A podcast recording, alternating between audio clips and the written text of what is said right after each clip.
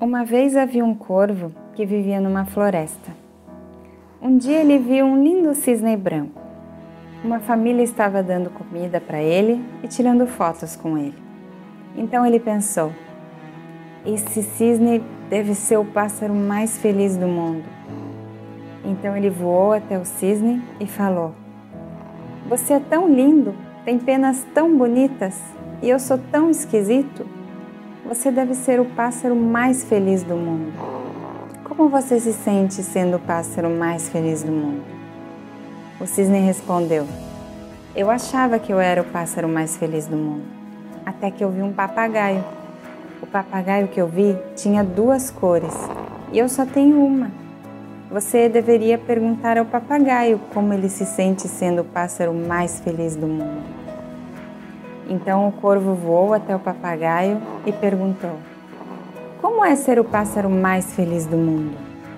O papagaio respondeu: Eu pensava que eu era o pássaro mais feliz do mundo, até eu ver um pavão. O pavão tem muitas cores, enquanto eu só tenho duas.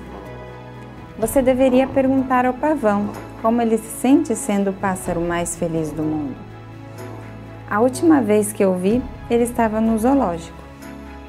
Então, o corvo voou até o zoológico e ele viu centenas de pessoas tirando fotos do pavão.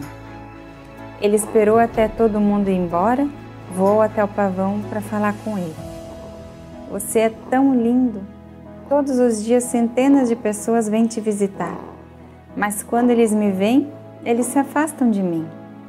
Você deve ser tão feliz. Como é ser o pássaro mais feliz do mundo? E o pavão respondeu: Eu sempre achei que eu era o pássaro mais feliz do mundo. Mas, por causa da minha beleza, eu estou preso nessa jaula. E com todo esse tempo livre, eu comecei a notar que o único pássaro que não é preso em jaulas e gaiolas é o corvo. Então, nesses últimos anos eu tenho pensado, o corvo deve ser o pássaro mais feliz do mundo, livre para ir aonde ele quiser. Então, meu amigo, eu tenho que te perguntar: como é ser o pássaro mais feliz do mundo?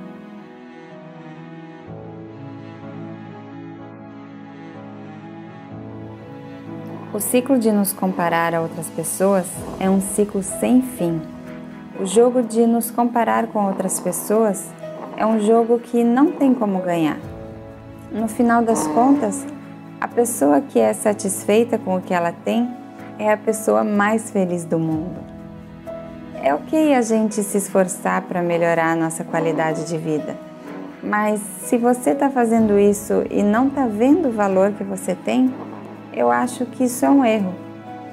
Mas se você se esforçar e também ver o valor nas coisas que você já tem até o momento, então tudo bem. Então, talvez o que a gente pode fazer hoje é pensar em três coisas que a gente não tem prestado muita atenção e ser grato por elas.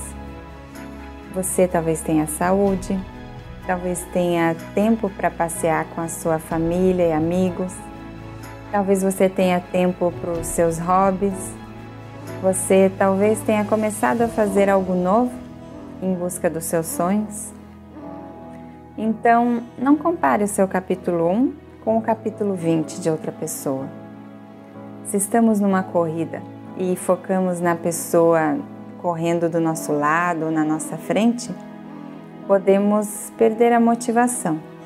Podemos até escorregar e cair só de ficar olhando para elas.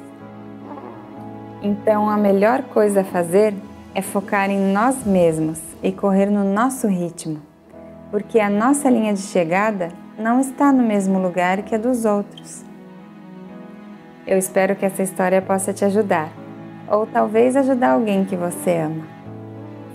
Meu nome é Camila Fix e eu sou uma das professoras do Vida Ativa Online. Eu espero que você tenha uma vida maravilhosa. Amor e luz. Namastê.